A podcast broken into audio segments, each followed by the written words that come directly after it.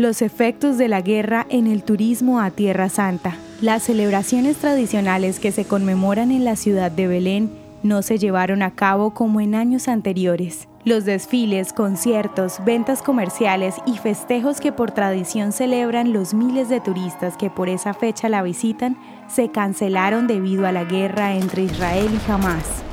Los casi tres meses de guerra han afectado significativamente la dinámica social y económica que vive Israel y Cisjordania.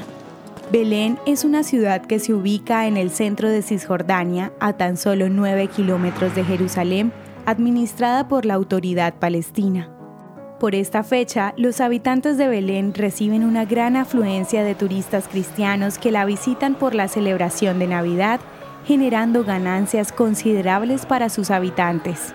Asimismo, Israel ha visto una caída en el flujo de turistas que principalmente la visitan por su historia, raíces religiosas, desarrollo y fama internacional.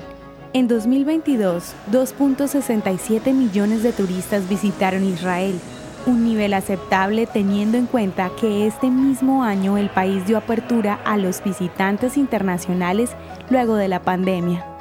La cifra récord se logró en 2019 con 4.5 millones de turistas que viajaron hacia Israel, generando un dinamismo económico que movió a aproximadamente 13.500 millones de shekels, equivalentes a unos 3.8 millones de dólares. La dinámica del turismo favorece a israelíes y palestinos de Cisjordania, pero también beneficia a países vecinos como Egipto, Jordania y Líbano. En definitiva, la guerra ha afectado la economía de la región y costará algún tiempo recuperarse de esto. La historia de hoy merece ser compartida. Piensa en un amigo y envíasela. Contamos contigo para que cada día esta comunidad crezca más. Gracias por hacer parte de Audio Historias de Israel.